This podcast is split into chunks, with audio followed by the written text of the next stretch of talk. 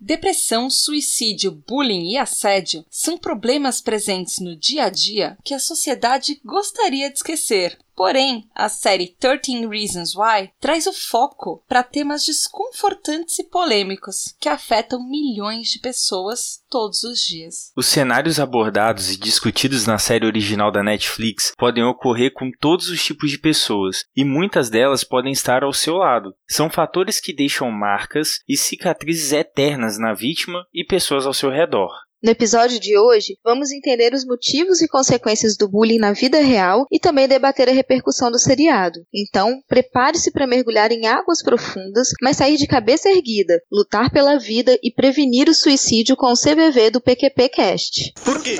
Por quê? Por quê? Por quê? Por quê? Por quê? Por quê? Por quê? Por quê? Por quê? PQP.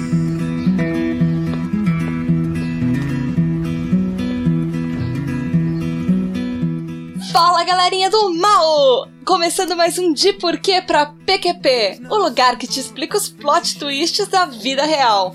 Eu sou a Tata Finoto. Eu sou Hércules Oliveira. E eu sou a Marcelina Machado. E é isso aí, meu ouvinte. Eu trouxe os especialistas lá do Locus Psycast para falar para vocês sobre essa série da Netflix que deu o que falar. 13 Reasons Why, eu tô aqui com a Marcelina Machado, que ela é psicóloga clínica, analista do comportamento, especialista em dependência química e ela trabalha também com transtornos psiquiátricos e dependência química. E o Hércules Oliveira, que é psicólogo clínico, analista do comportamento, especialista em transtorno mental e dependência química e ele também trabalha com foco em saúde mental e dependência química. Gente, muito, muito, muito obrigada por vocês virem pro PQP. Essa pauta vai ficar incrível só pela presença de vocês, assim. Muito obrigada É, mesmo. que isso.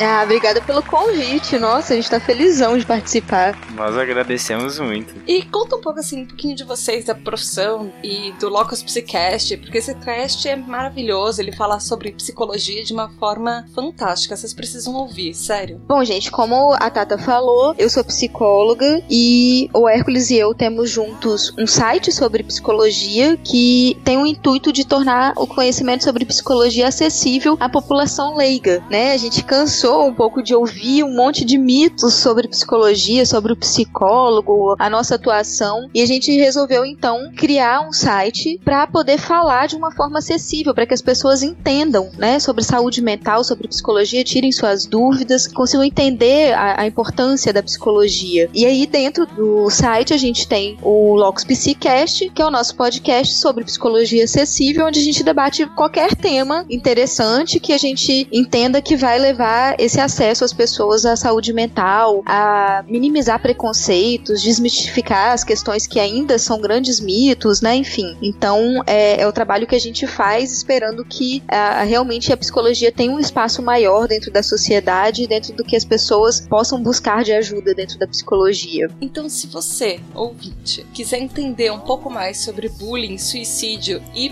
principalmente prevenção de suicídio, fica com a gente.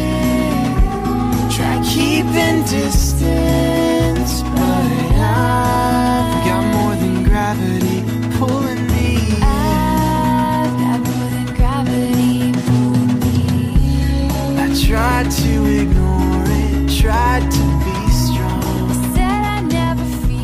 Eu vou começar aqui com uma ficha técnica da série, uns dados principais para você que talvez não tenha ouvido falar dessa série da Netflix. Ela é uma original e tem três episódios de mais ou menos 50 a 60 minutos cada. E ela tem também um mini documentário de meia hora depois. O lançamento mundial dela foi no dia 31 de março, agora de 2017, e essa série alcançou 8.9 no IMDb. Ela é baseada no livro best-seller do Jay Asher, que ele tem o mesmo título. É uma novela, na verdade, que é uma young adult novel, que foi lançada em 2007.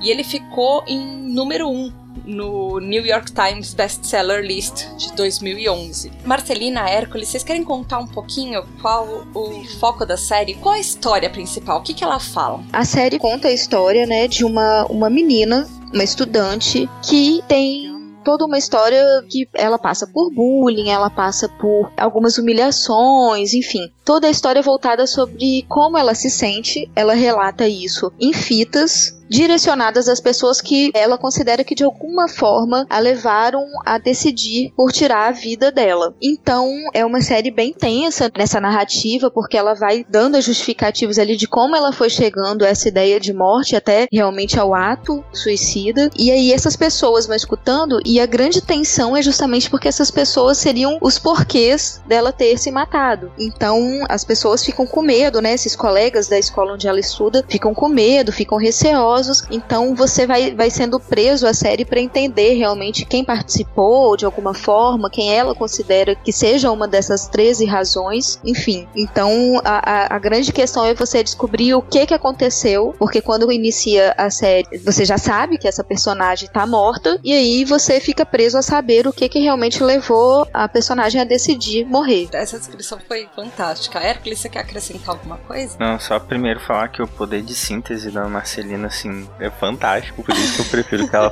as coisas. E, e, assim, da minha parte, em relação à série, preciso confessar algo pra vocês aqui. Eu assisti até determinado ponto.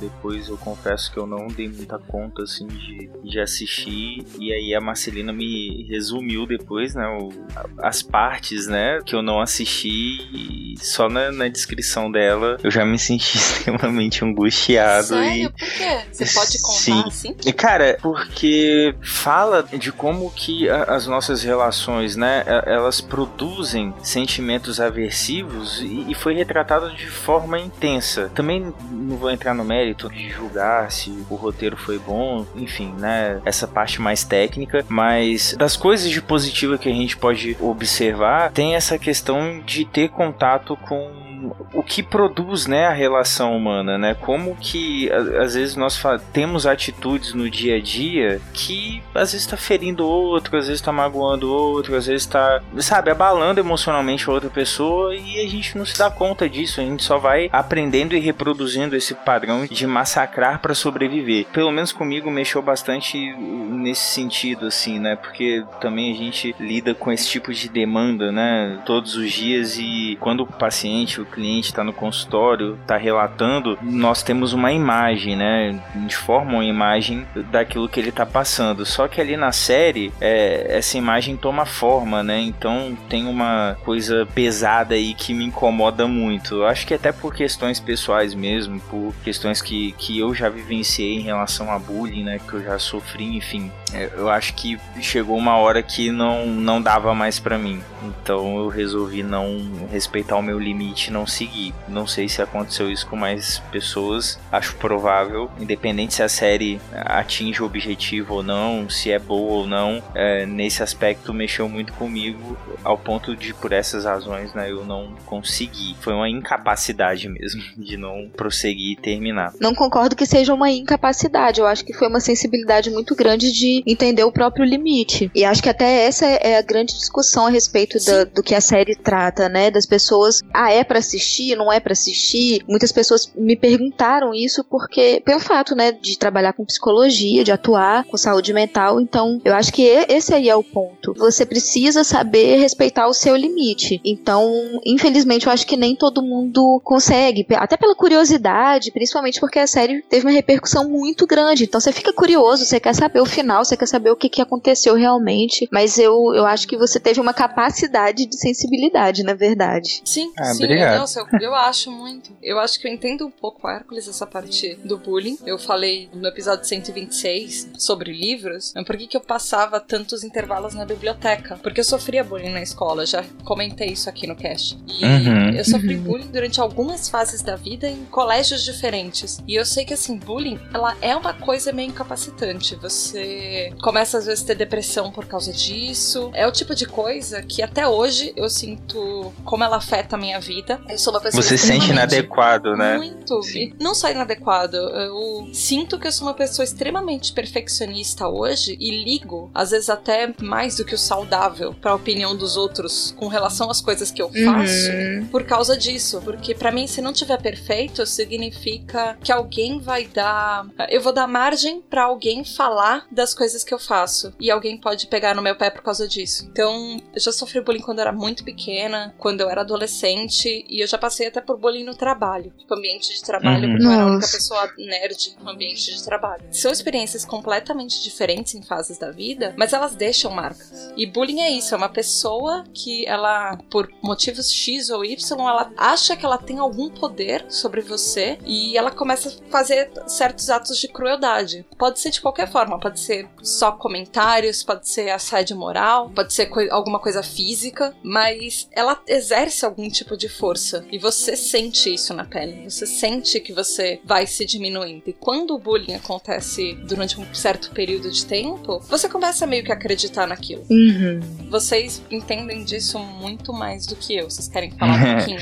É, nós acreditamos, né, que todo comportamento ele é mantido pela consequência que ele produz, né? Ele é mantido ou não pela consequência que ele produz. Então, assim, é, uma criança, uma coisa que a gente já ouviu muito, né? Tipo, desde a época do Orkut, naquelas montagens que a criança não, não nasce racista, ela aprende, né? Da, da mesma forma que criança nenhuma nasce é, sacaneando ninguém, Mas sabe? eu acho criança tão cruel, porque na minha Pois infância é. crianças eram cruéis comigo. Uhum. Mas é um, então, mas, mas é um comportamento aprendido, entende?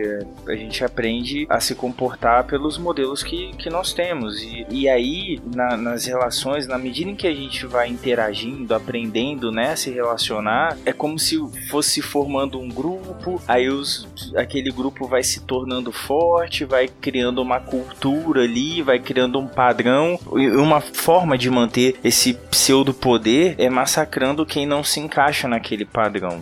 E por aí vai, cara, a gente vai reproduzindo isso. É, esse é um tema bem delicado, inclusive porque tem todo um conceito construído culturalmente da pureza da criança, né? Então, é, a gente tende a, a sempre criar justificativas. Então, não, isso aí é coisa de criança, é fase, né? E às vezes não, não se dá uma seriedade para a situação e realmente vai se desenvolver um adulto que é preconceituoso, Que é é uma pessoa que vai violento. fazer bullying, que é violento, que é agressivo, que diminui as outras pessoas. É, é, realmente, eu concordo com o que vocês estão dizendo. Existe sim, né, crueldade no comportamento das crianças e para entender isso a gente tem que investigar tudo isso mesmo que o Hércules falou, do- dos modelos que ela tem, né, o que, que ela tá aprendendo, de onde que isso tá saindo. De algum lugar isso tá saindo, o ambiente ali tá reproduzindo isso de alguma forma. Então não é algo que a gente deveria fechar os olhos, mas eu acho que é assim como o suicídio é outro tabu grande que a gente tem na nossa sociedade. Sim, exato. E o bullying também pode causar depressão. Nossa. Sim, com certeza. Tem algum grau que de repente o bullying causa depressão? Ele é muito.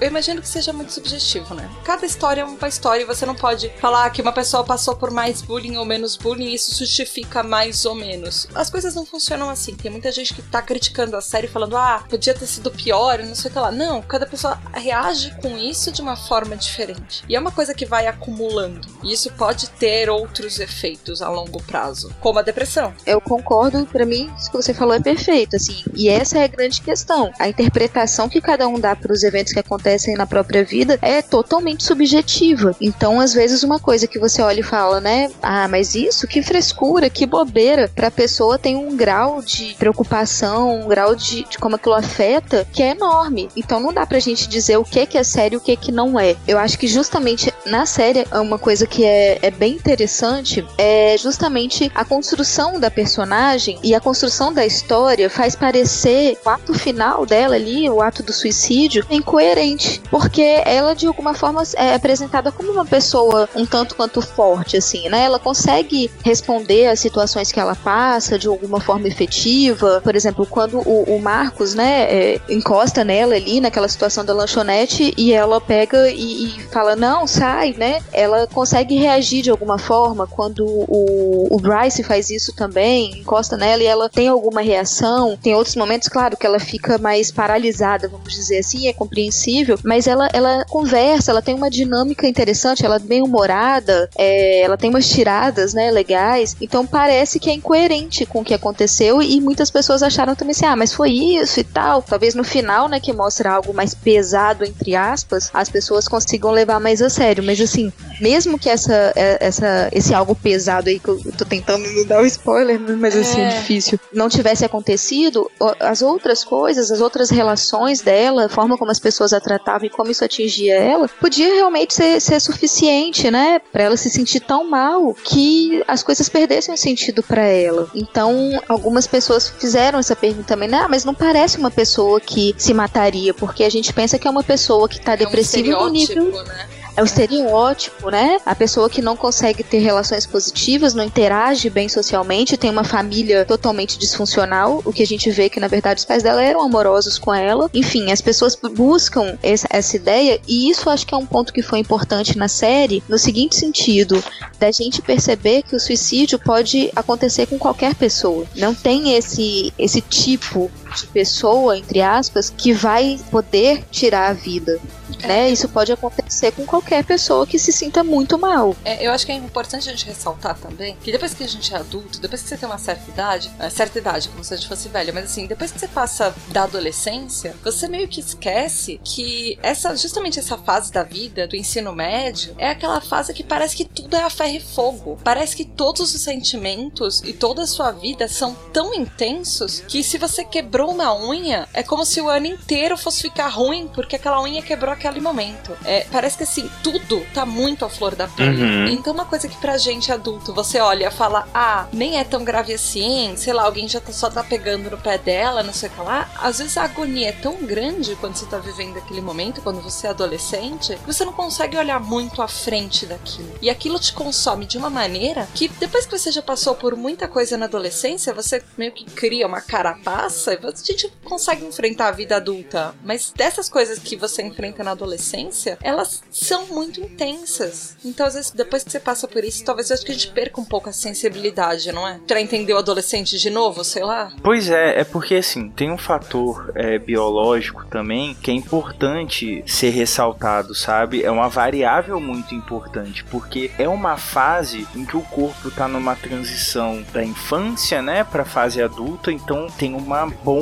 de produção de hormônios ali o tempo inteiro que é, é difícil pra controlar. Então, assim, tem o fator biológico, o despreparo do cérebro do, do adolescente, né, dessa faixa etária, para lidar com situações ou aversivas ou mesmo que sejam muito estimulantes, assim, porque, por exemplo, a gente tá falando, né, de coisas basicamente negativas até agora, mas se você parar para pensar como você reagir em momentos de alegria, de felicidade na tua adolescência, cara, eh, se eu for num show de uma banda que eu gosto muito hoje, com certeza, pela primeira vez, vai ser uma reação muito, muito diferente de aos 17 anos, por exemplo. Sabe? Aos 17 anos, pô, vou pirar, vou pular dentro de casa, eu vou pro show cantando com a camisa, sem vergonha, né, de quem tá me olhando na e porta tal. por três Nossa! Justin Bieber, É, pessoal ficou três meses, tipo seis isso, meses é. na porta. Exato. Pois é, é, e assim, quando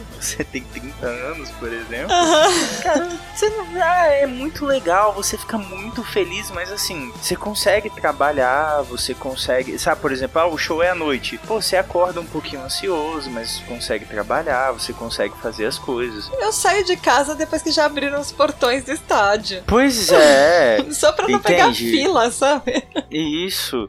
Eu lembro que antes, por exemplo, né? Eu, eu gosto muito de futebol, sou viciado em futebol, enfim. E, cara, eu lembro que na, na minha adolescência, é, tipo, o meu time ia ter um jogo muito, muito, muito importante no outro dia. No dia anterior, eu já não comia direito, eu já não dormia direito. Durante a aula, eu ficava imaginando cenas, elaborando cenas da partida e, e só falava daquilo, tudo era aquilo. Uma hora antes do jogo, eu já tava botando no canal e os comentaristas falando, sabe? Aquela coisa assim, do- eu, assisti, eu me emocionava com o cara molhando a grama do estádio antes da partida. Tipo. Hoje eu durmo muito bem à noite, eu passo o dia inteiro envolvido com as coisas que eu preciso fazer. E, cara, à noite eu, eu ligo a televisão e eu começo a ter essas sensações, mas em níveis absurdamente menores, diante do, da TV ligada exatamente na hora que a bola vai rolar. Você consegue comer e assistir o jogo ao mesmo Isso. tempo. Cara, de boa. Então, assim, tem essa questão também do repertório. Você passa tantas vezes pela situação, tipo, cara, o que que eu já ganhei, sabe? Sabe? Pensando no jogo o dia inteiro, falando do jogo o dia inteiro. Chega uma hora que as pessoas já não querem mais ouvir isso. Hoje, aos 30 anos, se eu passar o dia inteiro falando de futebol, cara, daqui a pouco eu não tenho amigo nenhum, porque ninguém quer ouvir só disso. Hoje eu entendo que isso não é o centro do universo, sabe? Então, pro lado negativo também, aí não sei, provavelmente a Celina vai pensar muito parecido, né? Quando é pra algo negativo, tem uma proporção muito grande. Eu dei o exemplo de uma coisa muito boa, mas assim, se você gosta de uma menina, né? No, meu caso, né? Lá na escola, gostava da- das meninas bonitas tal, não sei o quê. E cara, mas ninguém me dava bola. Porque eu era magrinho, o esqueletinho, o costelinha, né? O pirulito. Enfim, tinha esses apelidos aí. E, mas, cara, nenhuma garota, né? Tava afim. E eu ficava imaginando, nossa, na hora que eu via o cara da série de cima, assim, ir pra trás da escola com a menina, cara, aquilo era o fim do mundo, sabe? Eu chorava, eu ficava mal e tal. Tinha uma proporção absurda. Eu me sentia rejeitado tal, mas, tipo assim, a menina nem sabia que eu gostava dela, ninguém sabia pelo que eu tava passando. É, então, assim, as, as proporções são muito diferentes também. É, na verdade, na adolescência é aquilo que a gente fala assim, é, é, as coisas são tudo ou nada, né? Ou a Exato. coisa é muito boa, ou a coisa é péssima, horrorosa. Então, é, são os extremos. O adolescente vive nos extremos, né? Das sensações, dos sentimentos. Tudo é muito, muito ou muito pouco, né? Vamos dizer assim. Então, é difícil nessa fase e até pela falta de compreensão, às vezes, do, do adulto, né? Então, por exemplo, quando eu, quando eu vejo algo uma- acontecer com um adolescente, eu tento lembrar como que era pra mim nessa idade. Porque se eu pensar com a minha idade de hoje, fica muito mais difícil, porque a gente vai olhar e vai falar mesmo, nossa, mas só isso? Mas isso é tão pouco, que bobeira, não, não leva a sério. Mas aí se você se coloca na situação, tendo lá seus 14, 16, sei lá, 17 anos, você consegue identificar que talvez aquilo tivesse uma proporção muito maior do que teria hoje. E, assim, puxando um pouco pro suicídio, isso pode ser exatamente o fator, pode ser o ponto-chave que leva a isso. Como você falou, não, não tem um, perfil. Assim, existem dados do CVV, do Centro de Valorização à Vida, que ele traça mais ou menos um perfil de, de pessoa, mas assim, pode ser aquela pessoa que tá do seu lado e você não sabe o que tá acontecendo com ela. Pode ser assim, Exato, podem ser pessoas perfeito. muito jovens, podem ser pessoas mais velhas, de terceira idade, por exemplo. É, idosos. com perfis psicológicos completamente diferentes, que, por exemplo, usam ou não drogas, estão cercadas de gente que são absolutamente sozinhas. Ah, eu sei que no CVV, eles fizeram uma pesquisa há algum tempo, que eles traçam esse perfil. Mas geralmente, assim, tem alguns fatores que eles influenciam muito, tipo perdas recentes, pessoas, por exemplo, que estão solteiras ou que divorciaram recentemente, desempregadas, ah, que elas têm uma instabilidade de humor, uma oscilação, alguns traços de impulsividade na personalidade. E tem algumas pessoas, alguns fatores de risco mais, por exemplo, doenças incapacitantes, orgânicas, ou dores crônicas, ou algumas lesões que são desconfigurantes, ou epilepsia, abuso de drogas e coisas assim, certo? Uhum. Tem Cara, Isso, Isso, quase e todos- transtornos mentais. Isso, Isso. verdade, desculpa. Não, que é quase um dos todos maiores, os né? suicidas, né, Marcelina, Não, tinham uma que- doença mental. E muitas Isso, vezes não é de diagnosticada. 90%. E doença mental a gente não precisa ir tão longe, a gente pode só falar de depressão e ansiedade. Depressão, transtorno bipolar. Ou tipo Alcoolismo, a depressão e com a- drogas e depressão com Isso. álcool, que são coisas que são muito comuns na sociedade. Uhum. Isso. Esquizofrenia. Esquizofrênicos, isso. Existe um, um alto grau dessas taxas de suicídio entre pessoas com esquizofrenia. Então, isso é talvez o maior cuidado, assim. E aí, é até uma crítica que eu faço em relação à série, é que em nenhum momento foi falado disso. Com ninguém, porque ali, é, mesmo depois da, da morte da personagem principal, vários adolescentes, vários jovens, lidando com situação de de estresse, de ansiedade. E não foi falado em nenhum momento de transtorno mental, né? Não foi abordada, assim, a importância desse assunto. Então, isso é importante a gente saber que existem pessoas, às vezes, ao nosso lado que têm algum problema nessa área da saúde mental, algum transtorno mental, e não, não buscam ajuda, nem sabem que poderiam encontrar ajuda, não tem diagnóstico correto, muito menos o tratamento, e aí podem acabar é, chegando ao ato suicida e ninguém desconfiou, ninguém entendeu. Por isso que é importante a gente divulgar e falar mais sobre suicídio, falar como, que tipos de coisas, né? Como você citou aí, Tata, que tipo de, de situações ah, de vida que podem levar e, e que condições também, né, é, orgânicas, enfim, que podem levar pra gente poder estar mais atento a quem tá do nosso lado. É, assim, tentando desmistificar um pouco mais, exatamente isso que a Marcelina falou. Eu acho que o que eu vou falar agora, talvez tirando meu namorado, eu não sei se eu contei pra mais alguém, mas ano passado eu cheguei muito perto de pensar em me suicidar. Como eu falei, eu tava num, num ambiente de trabalho extremamente angustiante. Eu tenho lapsos de depressão de tempos em tempos. E eu tenho DDA. Isso, mais pra frente, a gente provavelmente vai fazer um programa sobre isso. Ah, legal. Transtorno de déficit de atenção. Eu sou uma pessoa normalmente muito impulsiva, muito agitada, e eu tenho meus momentos, às vezes, que eu tenho o contrário do DDA, que eu sou muito hiperfocada. Nesse ambiente que eu tava, eu tava vai, perdendo o meu melhor amigo, eu tava me sentindo completamente sozinha no mundo, e eu tava num ambiente de trabalho onde as pessoas do ambiente faziam todo mundo se sentir como se anos e anos de carreira e estudo não serviram pra nada, como se você fosse um profissional de bosta e nada da sua vida valesse realmente a pena. Eu realmente cheguei em casa num dia assim, depois de algum tempo, escrevo muito poesia, isso eu me identifiquei muito com a série. Eu fiz uma série de poesias assim, tipo, literalmente escrevendo pedido de ajuda, deram o nome da poesia, inclusive. E eu cheguei, tipo, peguei alguns remédios assim, mas eu olhei pra ele e falei, não. Eu não sei por que que eu fiz isso, e ao mesmo tempo eu não sei por que eu parei. Mas eu sei que Uhum. depois eu consegui apoio, e eu acho que ouvir podcast me ajudou muito, conversar com pessoas Uhum. do cast, ouvir feedback de ouvintes. Mas são pessoas que às vezes, assim, é muito pouco que a série fala. Quando, às vezes, você pode ser a pessoa que não sabe nem o que tá acontecendo na sua vida. Às vezes ela estende a mão pra falar com você, isso faz diferença. E, gente, assim, pra quem me ouve no cast, eu sei que vocês, ouvintes, devem estar meio chocados, porque eu sou uma pessoa super feliz, super alegre e tudo, mas eu sou feliz e alegre no microfone. Eu geralmente sou assim, eu não, não tenho uma personagem que eu faço pra gravar o podcast, mas todo mundo tem seus altos e baixos. E, e na sua descrição você coloca. é, porque assim, o suicídio ele é o resultado de uma interação complexa de fatores, sabe? Psicológicos, biológicos, genéticos, culturais, socioambientais. E assim, por exemplo, você deu um dado que é relevante em relação a- a- ao diagnóstico do DDA. Por exemplo, geralmente portadores de, de TDAH sofreram muito na infância, tomavam muito esporro porque eram eh, muito agitados, falavam na hora errada, essa questão da impulsividade, né? Ou porque eram Eu muito com desligados. psicólogo. Eu convivo com uma pessoa que foi muito parecido com isso, assim. No caso, eu mesmo, né? Eu comigo, enfim.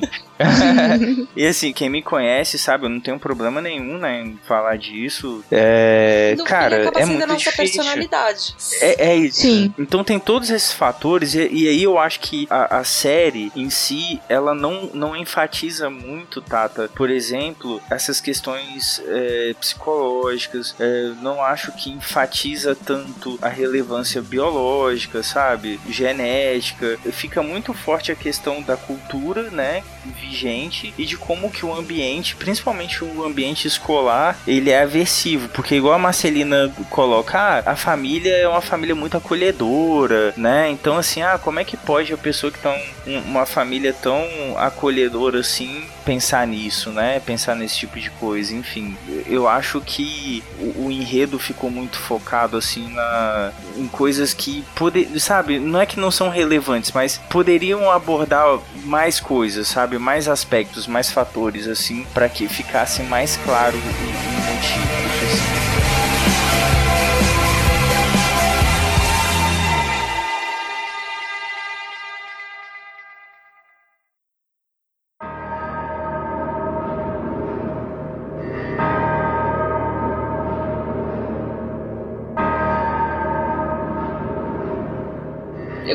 focar um pouco agora no nosso objetivo principal, que é a prevenção do suicídio, gente. Claro. Então, o que, que uma pessoa pode fazer se ela tá nessa situação, ou se ela conhece alguém que tá numa situação que ela desconfia que, de repente, alguém próximo a ela pode estar com risco de, de se suicidar, tomar uma medida um pouco mais drástica. Então, algo que é, é importante de identificar, né? Porque é o que a gente tá falando, pode acontecer com qualquer pessoa, às vezes a gente não tá percebendo que a pessoa tá deprimida, ou a pessoa, como a Tata falou, né? Gente, eu- ah, vocês podem estar estranhando porque eu sou uma pessoa é, feliz, eu falo e tal, mas na verdade tem toda uma, uma, uma história de vida, uma situação que não é apresentada no cast. Agora foi, né? Você se abriu sobre isso, mas que na na maior parte dos casts você vai falar e vai brincar e vai rir e tudo mais. E as pessoas muitas vezes não, não conseguem imaginar, né? Nossa, mas ela, né? E aí acontece com alguém próximo. Nossa, mas o que que eu poderia ter feito? O que que será que eu perdi aí, né? Na- nas falas da pessoa, no comportamento da pessoa que não, não me fez enxergar. Então, assim, para começar, primeira coisa, isso realmente é muito difícil. Então, se tem alguém ouvindo que perdeu alguém próximo por suicídio, isso é muito importante. Procurar ajuda no caso de, de você se sentir culpado, de você ficar questionando o que poderia ter feito, o que fez que não deveria ter feito. Na verdade, é algo muito difícil, até mesmo para profissionais. Então, mesmo profissionais que trabalham na área de saúde mental muitas vezes não conseguem identificar esses sinais. É, é um estudo mesmo, é estar muito atento. Então, algo que eu acho que a gente poderia falar aqui, como utilidade pública mesmo, para as pessoas estarem atentas, são algumas frases que a pessoa que pensa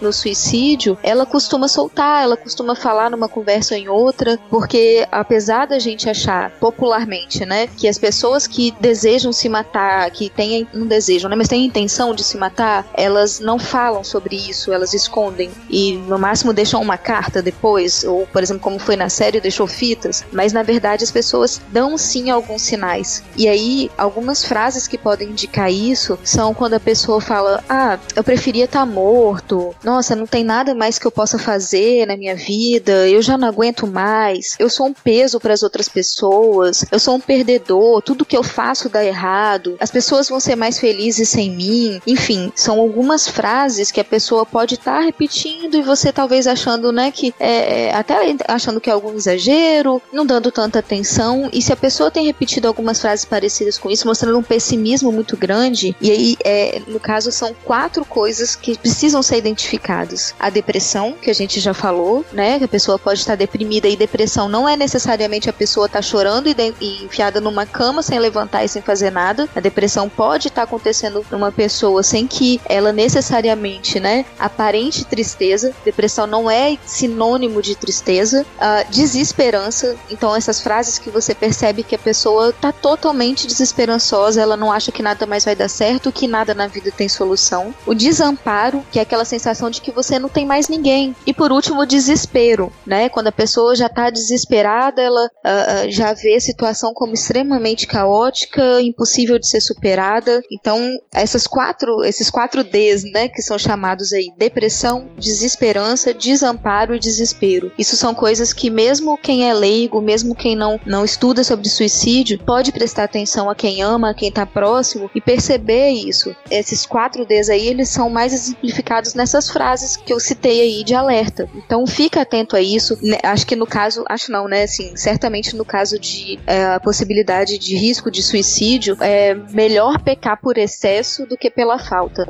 Então, talvez você possa achar que a pessoa não tá bem e tá pensando em se matar e talvez ela não esteja. É melhor você pensar isso e estar atento do que você simplesmente fechar os olhos e não perceber. Então, acho que é, hoje é muito difícil alguém conseguir identificar isso porque a gente não fala disso e, pelo contrário, o senso popular é de que falar sobre suicídio pode dar ideias para a pessoa, sendo que, na verdade, a gente precisa sim falar de forma, claro, sensata, com informações relevantes e, e sérias, né, assim, para que as pessoas possam entender que isso é um risco muito grande realmente e que a ajuda de quem tá próximo, a compreensão de quem tá perto e daquelas pessoas que a, a pessoa com a ideação suicida ama é extremamente essencial, é extremamente importante e a gente precisa estar atento a quem a gente está do lado. Acho que o Hércules falou no início aí, né, de como que a série acaba trazendo pra gente essa ideia de como a gente às vezes fere pessoas e não se dá conta. Alguns sim ferem com intenção, né, mas às vezes a gente mesmo que acha que não faz isso pode estar fazendo. Então prestar atenção nos próprios atos e prestar atenção no outro também. Hércules, você quer dar alguma dica de o que fazer? É, assim, é, se você tá nesse momento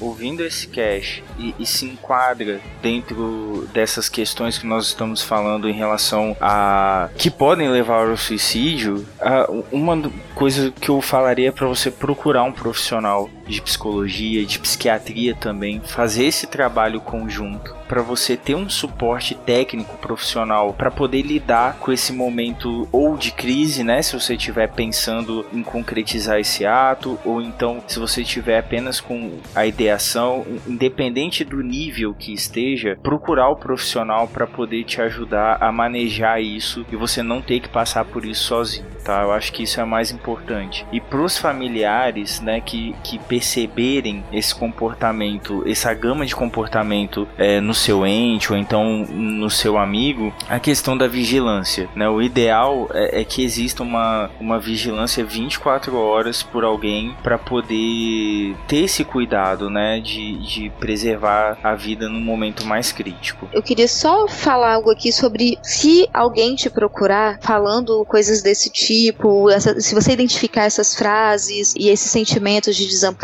desesperança, enfim. Além né, de, claro, acho que o principal é como o Hércules falou, você conseguir saber que a pessoa está precisando de ajuda que talvez ela não consiga pedir, então que a- ajude, né, encaminhe, marque uma consulta para essa pessoa, vai junto, enfim. Mas se, se alguém que você ama chegar para você e expressar isso, sempre ouça atentamente, evita interromper a pessoa, sabe? Por mais que você ache que é exagerado, tenta entender o que a pessoa tá sentindo, tá te falando, expressar respeito pelo que ela tá te dizendo, ser não honesto. minimizar, né? Não minimizar de forma alguma. Isso acho que se tem o, o que não fazer é não falar, por exemplo, não, mas tudo vai ficar bem, fica tranquilo. Não, isso é só uma fase, vai passar. Então não faça o problema parecer pequeno, porque pra você pode parecer pequeno, não é você que tá sentindo, mas pro outro é muito grande, é muito forte a ponto da pessoa desistir de viver, não querer mais viver. Então tentar também evitar ficar chocado, emocionado, sabe? Tem dando a impressão, nossa, de desespero, porque a pessoa tá desesperada. Se você também se desesperar, eu sei que o que eu tô falando é muito difícil, né? Eu tô falando e, e eu, como profissional, eu, eu vou tentar agir assim porque eu, eu sei disso. Mas pra uma pessoa que às vezes chega, um,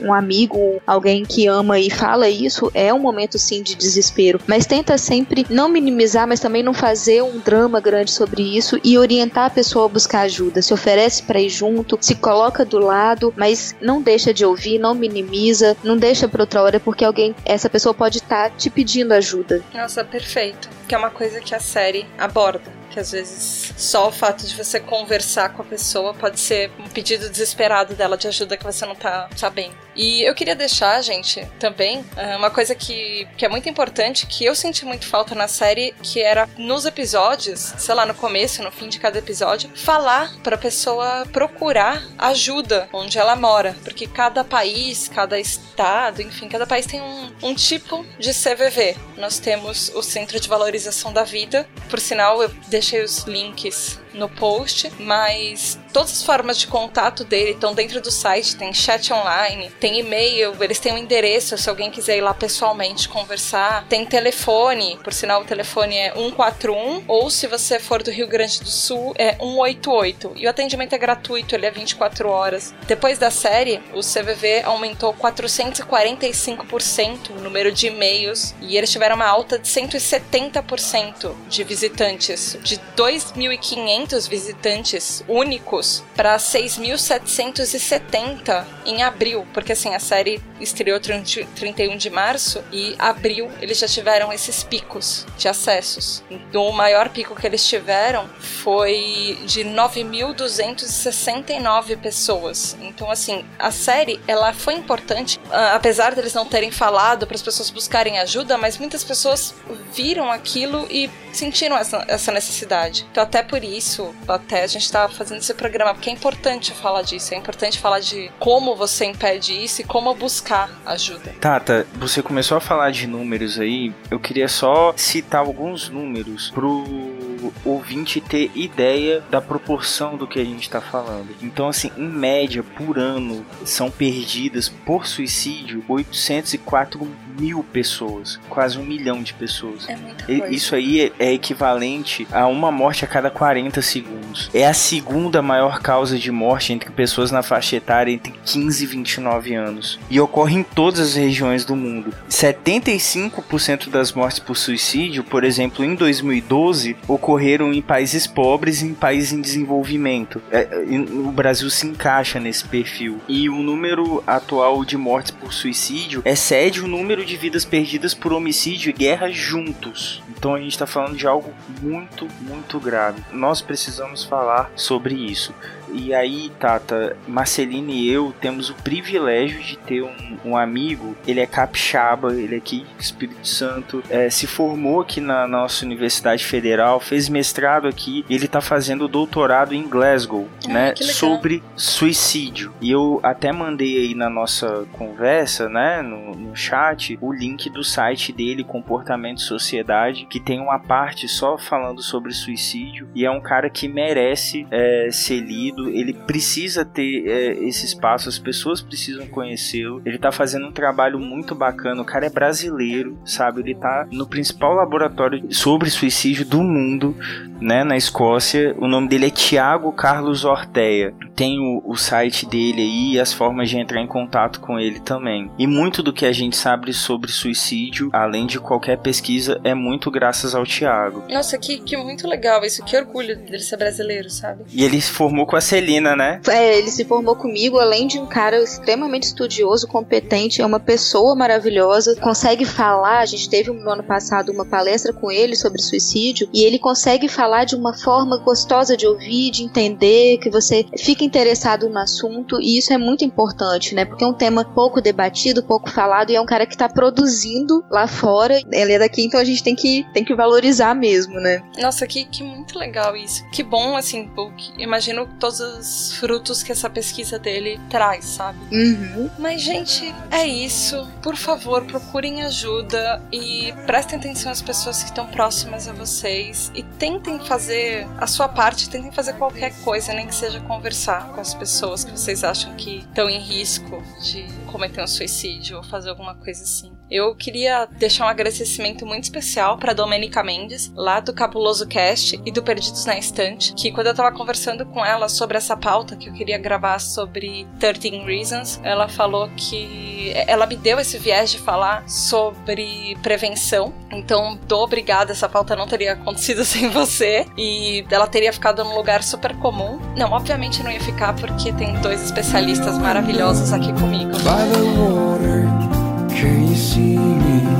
When the wind blows through empty quarters, now you'll never know. Cause you already know, you already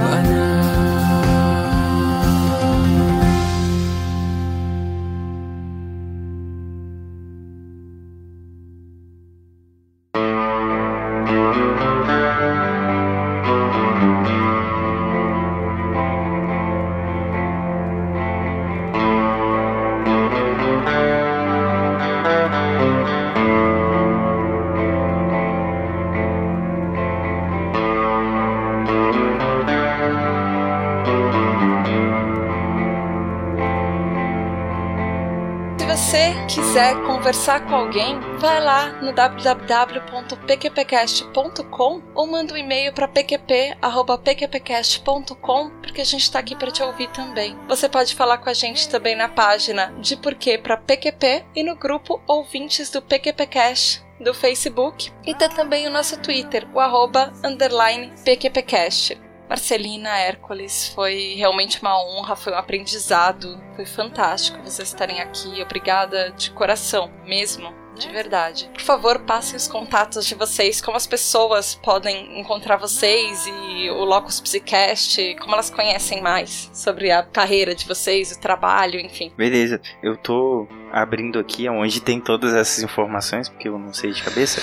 É, mas enquanto eu procuro aqui, eu queria fazer assim um, um reforço. Procurem pessoas para conversar, se abram com alguém, pessoas que estão acolhendo, que estão ouvindo. É, um pedido que eu faço, sabe? Invariavelmente, ok? Encaminhe essa pessoa para um profissional que seja capaz de ajudar essa pessoa, um profissional de psicologia, um profissional de psiquiatria, para que essa pessoa possa ter um acompanhamento, porque às vezes quando nós não somos especialistas ou técnicos ou minimamente conhecedores do funcionamento do comportamento humano de uma forma mais científica, muitas vezes na hora do acolhimento a gente pode até acabar sem intenção nenhuma, mas estimulando a pessoa, alimentando esse comportamento. Então, assim, acolha. Não vejo problema no acolhimento, tá? Porque geralmente a pessoa não vai procurar diretamente um profissional, um psicólogo, um psiquiatra para contar a história dela. Então, assim, você que não é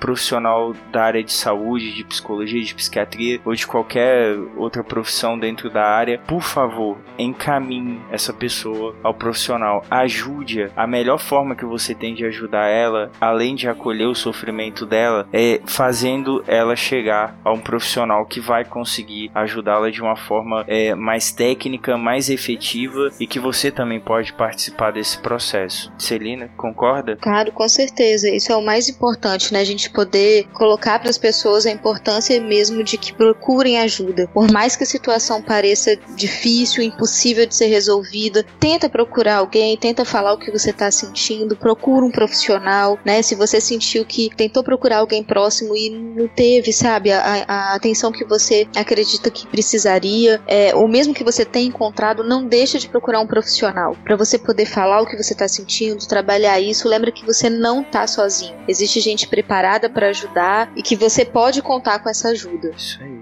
Tata, particularmente eu agradeço muito pela oportunidade. É a primeira vez que Marcelina e eu participamos de um cast que Ah, não é que o nosso. lindo! Eu adoro fazer isso, gente, que lindo. Nós PQP tá estreando a gente.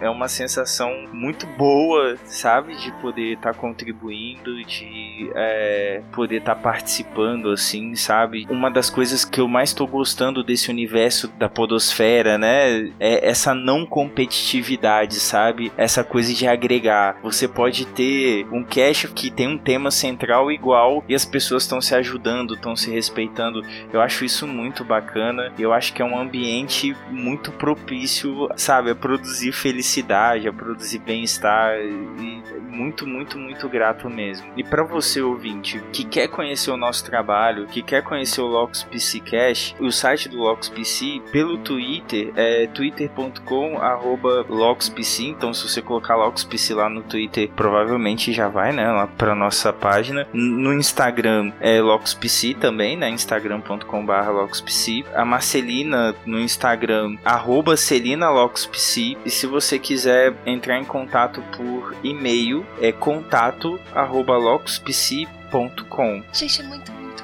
muito obrigada. Por favor, chegou a hora de mandar alguém ou alguma coisa pra PQP. Façam as honras.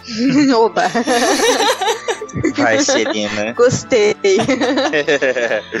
Bom, é, tem a ver com, com- até com o último texto que eu escrevi no Locus PC e eu quero mandar para PQP aqueles homens ou mulheres que estão em uma relação com uma pessoa e estão sendo abusivos com essa pessoa, né? Então não são só os homens que mantêm relações abusivas em relação às mulheres, mas mulheres também fazem isso. Então eu quero mandar para PQP essas pessoas porque isso não pode acontecer. Ninguém é melhor do que ninguém, ninguém tem que dominar ninguém. Então amor tem que ser bom, leve, gostoso. Tem briga, tem briga, mas abusar do outro, nem em relação amorosa e nem qualquer tipo de relação, como hoje, por exemplo, a gente falou do bullying. Então eu quero mandar os abusadores em geral pra PQP. Nossa, por favor!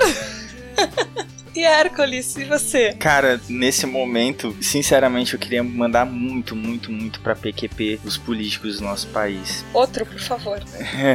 e eles já vão tarde, inclusive. Pois é. Então é isso aí, galera. Beijo da Tata. It's okay to be a little broken. Everybody's